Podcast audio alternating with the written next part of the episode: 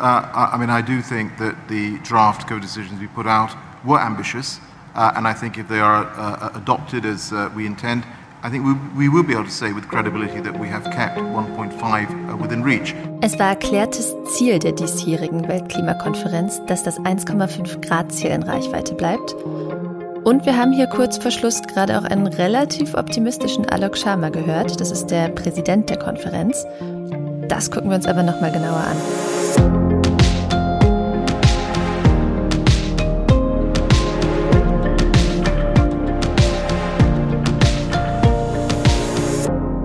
Hört das Klima-Update, den Nachrichtenpodcast von Klimareporter, aktuell in Zusammenarbeit mit der Taz. Ich bin Susanne Schwarz, Redakteurin bei Klimareporter und der Taz und ich rede heute mit Lena Wirber vom Taz Klima Hub und zwar in unserer Klimakonferenz WG in Glasgow. Hi Lena. Guten Morgen. Ja, willkommen zu unserer zweiten Klima-Update-Folge direkt von der COP26, also der Weltklimakonferenz in Glasgow. Da waren wir ja die letzten zwei Wochen und da gehen wir auch gleich wieder hin. Aber damit es für die Aufnahme ein bisschen ruhiger ist, sitzen wir noch an unserem Küchentisch in unserer Wohnung hier in Glasgow. Naja, letzte Folge haben wir ja schon drüber gesprochen, was eine Weltklimakonferenz überhaupt ist und worum es jetzt hier in Glasgow geht. Und heute wollen wir euch ein Update dazu geben, was hier in den letzten Tagen so passiert ist. Genau, und in der letzten Woche hatten wir auch schon drüber gesprochen, wer bei einer COP so alles da ist und wer teilnimmt. Und passend zu diesem Thema ist diese Woche von mehreren NGOs eine Analyse rausgekommen. Und zwar sagen diese NGOs, es sind auf jeden Fall zu viele fossile LobbyistInnen hier vor Ort. Und äh, rausgefunden, in Anführungsstrichen, haben die NGO das, indem sie die Liste der TeilnehmerInnen durchgegangen sind. Die ist nämlich öffentlich. Und die haben einfach mal geschaut, wer von den Namen auch auf den Gehaltslisten fossiler Unternehmen steht. Und dabei sind sie auf 503 Menschen gekommen, die auf dieser COP sind und auf die das zutrifft. Genau, und du hast es gerade schon gesagt, das finden die NGOs, die diese Analyse gemacht haben, zu viel. Die haben nämlich nicht nur geschaut, wie viele fossile Lobbyistinnen hier sind, sondern das auch damit verglichen, wie viele Menschen die Regierungen nach Glasgow geschickt haben. Für Deutschland sind das zum Beispiel 120 und die größte Regierungsdelegation hat Brasilien mit insgesamt 479 Leuten. Das heißt, zählt man alle fossilen Lobbyistinnen wie so eine staatliche Delegation, dann hätten sie hier die größte überhaupt, größer als jeder Staat, der hier vertreten ist. Aber formal sind die Lobbyistinnen natürlich nicht eine versammelte Delegation. Also sie sind nicht mal offiziell als Vertreterinnen ihrer Unternehmen hier sondern die werden ganz oft von Unternehmensverbänden zu den Klimakonferenzen geschickt. Die haben hier nämlich Beobachterstatus, wie auch die Umweltverbände. Und als Beobachter sind weder Klimaaktivistinnen noch Lobbyistinnen direkt an den Verhandlungen beteiligt. Im besten Fall dürfen sie zuhören und kommen halt leicht an die Politikerinnen und Diplomatinnen ran. Aber manche Regierungen bringen auch selber fossile Lobbyistinnen in ihren eigenen Delegationen mit dass da nicht nur Diplomatinnen und Berufspolitikerinnen drin sind, sondern eben auch verschiedene Beraterinnen, ist erstmal normal. Aber das ist natürlich schon interessant, wenn das dann plötzlich Leute von irgendwelchen Ölkonzernen sind. Insgesamt 27 Regierungen machen das, hat die aktuelle Analyse ergeben, unter anderem übrigens auch Brasilien, aber zum Beispiel auch Kanada und Russland. Ja, jetzt muss man aber diese 503 Menschen auch ein bisschen ins Verhältnis setzen. Mhm. Ähm, und ich bin nicht sicher, ob der Vergleich mit den einzelnen Regierungskoalitionen das beste Mittel ist. Denn das klingt jetzt so, als würden hier vor allem Manager von Kohle- und Ölkonzernen herumlaufen. Und insgesamt sind auf der COP eben 40.000, also etwa 40.000 Menschen unterwegs. Fast 12.000 von ihnen gehören zu zivilgesellschaftlichen Organisationen.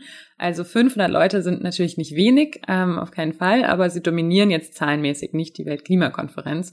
Und es ist natürlich auch irgendwo wichtig, dass diese Menschen hier sein dürfen, oder? Also man wird das Problem des Klimawandels ja jetzt nicht ohne Konversation mit den fossilen Industrien lösen können, die sich ja wandeln oder abschaffen sollen. Und das gehört ein Stück weit einfach zum Prozess. Aber es darf natürlich nicht zu einem Ausbremsen kommen, das wichtige Maßnahmen für das 1,5 Grad Limit unterbindet, nur weil man sich hier noch mehr Profite erhofft. Ja, das ist ja auch die Herangehensweise der Vereinten Nationen, dass alle Beteiligten irgendwie am Tisch sitzen sollen. Ich weiß ehrlich gesagt nicht, ob das so sinnvoll ist. Also von Gesundheitskonferenzen kennt man das, dass da zum Beispiel die Tabakindustrie ausgeschlossen wird, weil man sagt, die kann einfach kein legitimes Interesse bei dieser Diskussion haben. Ähm, wie man mit dieser Problemlage und mit Interessenkonflikten hier auf den Klimakonferenzen umgeht. Das wird übrigens auch konkret diskutiert. Allerdings jetzt nicht hier in Glasgow, sondern auf den jährlichen Zwischenkonferenzen, die immer in Bonn stattfinden. Es ist natürlich auch nicht einfach, also selbst wenn man sagen würde, dass man die klimaschädlichen Unternehmen hier ausschließt, denn das führt ja zu der Frage, wer ist überhaupt klimaschädlich und wer darf das entscheiden? Also Öl, Kohle oder Gaskonzerne, okay, das ist relativ einfach oder eindeutig. Wobei, wenn es dann Staatskonzerne sind, die man praktisch nicht von den Regierungen trennen kann, ist es auch schon wieder schwierig. Also man kann ja nicht einfach Saudi-Arabien als Ölstaat komplett von diesen Verhandlungen ausschließen. Äh, und auch sonst gibt's Grauzonen. Also was ist zum Beispiel mit Autokonzernen, die traditionell stark verbunden sind mit fossiler Energiegewinnung oder mit Mischkonzernen, die mehrere Geschäftsfelder haben, von denen nicht alle fossil sind und so weiter. Also das ist auf jeden Fall nicht einfach und vielleicht auch nicht praktikabel oder zumindest sehr aufwendig. Also vor allem, wenn man bedenkt, dass ein Großteil des Lobbyismus auch einfach schon in den jeweiligen Hauptstädten stattfindet. Also nicht unbedingt jetzt nur von den fossilen 500 hier auf der COP ausgeht. Ja, und wo wir jetzt gerade von Repräsentanz auf der COP sprechen, ähm, das ist ja hier meine erste Weltklimakonferenz und ich war total beeindruckt davon, wie viel hier auch außerhalb der Verhandlungen passiert und los ist. Ähm, mhm. Mir sind da vor allem, ähm, um mal so ein bisschen die Gegenseite auch zu zeigen, mir sind vor allem Vertreter in indigener Gemeinschaften aufgefallen. Ähm, ich weiß nicht, ich habe da jetzt keine Zahlen zu, wie viele tatsächlich von ihnen hier sind, aber man hat gemerkt, dass sie sich auf jeden Fall versucht haben, so viel Raum zu nehmen, wie es irgendwie möglich war. Sie sind halt viel zu wenig in den Verhandlungen repräsentiert, obwohl sie einerseits ja zu der Gruppe der Menschen gehören, die schon mit am stärksten von den Folgen der Klimakrise betroffen sind und zudem eben auch wichtiges Wissen für den Kampf gegen die Klimakrise haben. Ähm, und ich hatte aber, wie gesagt, das Gefühl, sie haben sich hier trotz dieser unfairen Ausgangslage so viel Gehör verschafft wie irgendwie möglich. Also sie waren bei ganz vielen äh, Panels beziehungsweise Diskussionen und Veranstaltungen vertreten und haben zusätzlich zwischendurch eigene Aktionen gestartet, wie dass sie eben Forderungen und offene Briefe an PolitikerInnen übergeben haben. Sie sind bei den Demos präsent ähm, und so weiter. Und das fand ich ähm, ja beeindruckend zu sehen. Hm. Ja, schauen wir mal, ob das vielleicht auch die Ergebnisse der COP irgendwie beeinflusst hat. Also ob es zum Beispiel zumindest irgendwie ein Wording gibt, das äh, Menschenrechte von vulnerablen Gruppen explizit anspricht oder so. Ähm, apropos auf die Ergebnisse wartet man bei so einer Konferenz natürlich sehnsüchtig. Äh, wir nehmen hier gerade am Freitagmorgen auf, also am 12. November. Und das soll theoretisch der letzte Tag der COP26 sein. Und die britische Regierung als Gastgeber spricht auch irgendwie immer wieder von Freitagabend als Endpunkt. Aber das ist eigentlich noch nie passiert, dass eine Weltklimakonferenz pünktlich fertig geworden wäre. Und die letzten Entwürfe lassen auch eigentlich nicht erwarten, dass es diesmal anders ist angesichts der noch offenen Streitpunkte. Also da geht es zum Beispiel um die Regeln für den internationalen Handel mit Klimaschutz, also äh, mit Emissionseinsparungen oder darum, wer für Schäden und Verluste durch den Klimawandel zahlt. Ähm, ja, lange Rede, kurzer Sinn. Wir kennen die Ergebnisse also erst in der nächsten Folge. Wenn ihr euch bis dahin nicht gedulden könnt, dann guckt in den nächsten Tagen gern auf Klimareporter und bei der Taz vorbei. Da werdet ihr natürlich aktuelle Artikel finden. Aber das heißt nicht, dass man noch gar nichts sagen kann, denn die richtigen Verhandlungen sind auch schon lange nicht mehr das Einzige, was hier auf den Klimakonferenzen stattfindet. Immer bedeutsamer wird ja der sozusagen der performative Anteil der Veranstaltung, äh, also Klimaschutzversprechen und Ankündigungen von einzelnen Regierungen oder gleich von ganzen Länderallianzen ähm, hier auf der großen internationalen Bühne. Genau, also viele von euch haben da bestimmt auch schon äh, viele Schlagzeilen gesehen in den letzten Wochen äh, oder in der letzten Woche. Und wir haben in der letzten Folge hier ja auch schon über ein Beispiel gesprochen, und zwar über den äh, Methanpakt. Und es gibt hier wirklich jeden Tag mehrere Sachen, ähm, die angekündigt werden. Aber wir konzentrieren uns hier ähm, äh, wieder auf ein Beispiel. Äh, und da würde ich gerne was zu dem Versprechen sagen, dass sich hier 24 Länder, sechs Autohersteller und mehrere Unternehmen und Investoren gegeben haben. Und zwar wollen die darauf hinarbeiten, in Anführungszeichen, dass alle Verkäufe von neuen Pkw und leichten Nutzfahrzeugen bis zum Jahr 2040 weltweit und in den führenden Märkten bis spätestens 2035 emissionsfrei sind. Also grob übersetzt geht es um das Aus des Verbrennungsmotors. Und zu den Unternehmen, die unterschrieben haben, gehören Mercedes, Ford, Volvo und General Motors. Und zu den Ländern gehören unter anderem Großbritannien, Dänemark, Polen, Österreich, Kroatien, Israel und Kanada.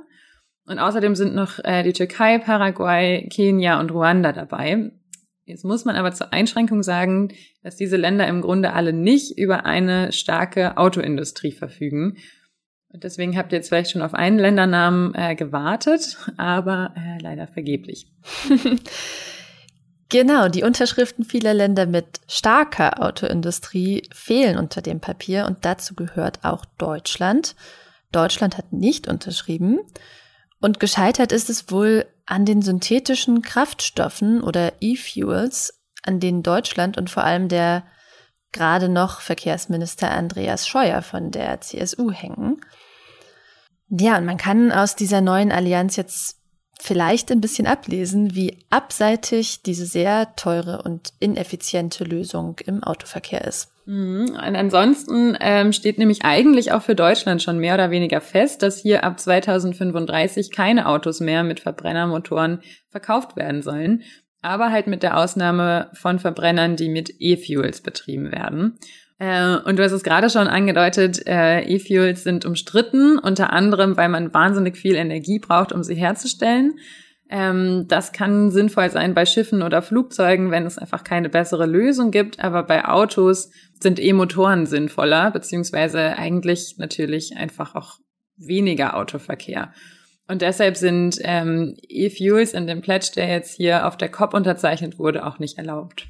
Jetzt ist so eine Länderallianz natürlich nicht wahnsinnig eindrucksvoll, wenn die wichtigsten Länder nicht dabei sind, also Autonationen wie eben Deutschland, aber auch Japan, China und die USA nicht. Und auch die Liste der beteiligten Autokonzerne, die könnte länger sein. Aber inhaltlich ist es natürlich super wichtig, Daten festzulegen, ab denen dann wirklich Schluss ist mit neuen Verbrennern. Äh, kurz zur Einordnung, der Verkehrssektor verursacht in Deutschland etwa 20 Prozent der gesamten Emissionen äh, mit Pkw und Lkw-Verkehr als den Hauptschuldigen. Das heißt, dass hier die Emissionen sinken, ist ein wichtiger Baustein beim Erreichen der Klimaziele. Und um hier Emissionssenkungen zu erreichen, muss halt das Ende des Verbrennungsmotors auf jeden Fall kommen. Und da sendet so ein Ausstiegsdatum natürlich Gewissheit, dass irgendwann wirklich Schluss ist und daran können sich dann Menschen und Unternehmen ähm, anpassen. Aber man hört von vielen NGOs hier eben auch, dass das natürlich nicht reicht. Finde ich auch irgendwie einleuchtend, denn man muss ja auch dafür sorgen, dass Alternativen vorhanden und attraktiv nutzbar sind. Ich habe darüber hier mit äh, David Riefisch von der Umweltorganisation German Watch gesprochen und der meint, man braucht Regulationen wie zum Beispiel ein Ausstiegsjahr, damit Unternehmen Planungssicherheit haben und wissen, dass sie ihre Autos ohne Verbrennermotoren ab einem gewissen Zeitpunkt eben wirklich nicht mehr verkauft bekommen, weil es dann eben keine Verbrennermotoren mehr geben darf. Aber dazu braucht es dann eben auch noch einen Mix aus Anreizen für klimafreundlichen Verkehr, also zum Beispiel mehr Sharing-Lösungen, besseren und günstigeren ÖPNV, mehr und sicherere Radwege, sicherere Fußwege, mehr Barrierefreiheit etc. Und gleichzeitig muss es möglich werden, dass Menschen, die ein Auto nutzen müssen, ähm, statt eines Verbrenners eben auf ein E-Auto setzen können. Ja, und jetzt interessiert uns natürlich noch bei diesen ganzen Ankündigungen und Versprechen, die es hier in Glasgow schon gab, wie doll helfen die uns denn bei der Begrenzung der Erderhitzung? Wir haben ja am Anfang auch schon Alok Sharma gehört, der gesagt hat, dass die COP das 1,5 Grad Ziel in Reichweite halten sollte. Und das wollen wir natürlich ein bisschen genauer wissen und da gucken wir uns zum Abschluss nochmal die aktuelle Rechnung vom Climate Action Tracker an.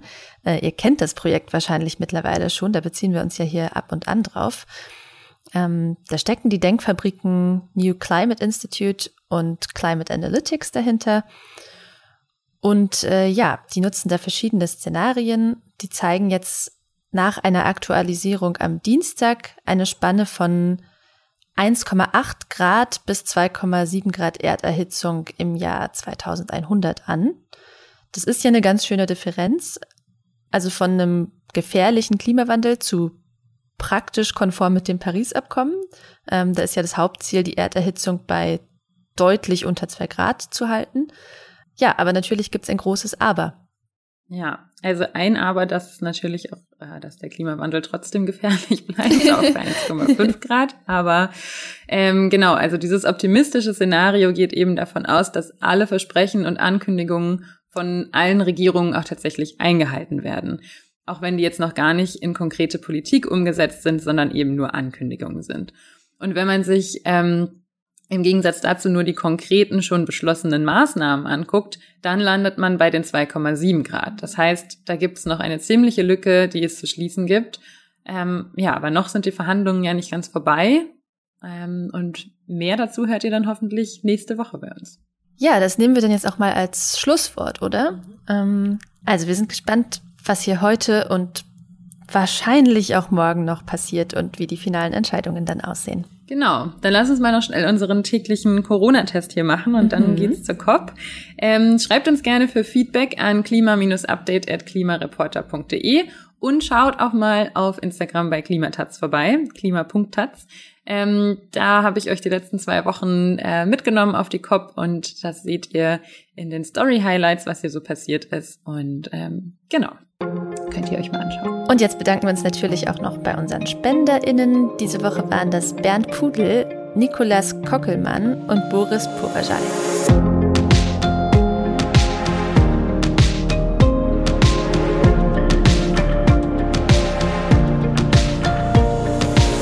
Das Klima-Update ist ein Projekt des Klimawissen e.V., zurzeit in Kooperation mit der Taz. Moderation und Produktion übernehmen im Wechsel Christian Eichler, Sandra Kirchner, Lena Wirber und Susanne Schwarz. Dieser Podcast kann mit einer Spende unterstützt werden. Wenn ihr euch vorstellen könntet, uns zu unterstützen, dann klickt auf den Spendenlink in der Podcast-Beschreibung.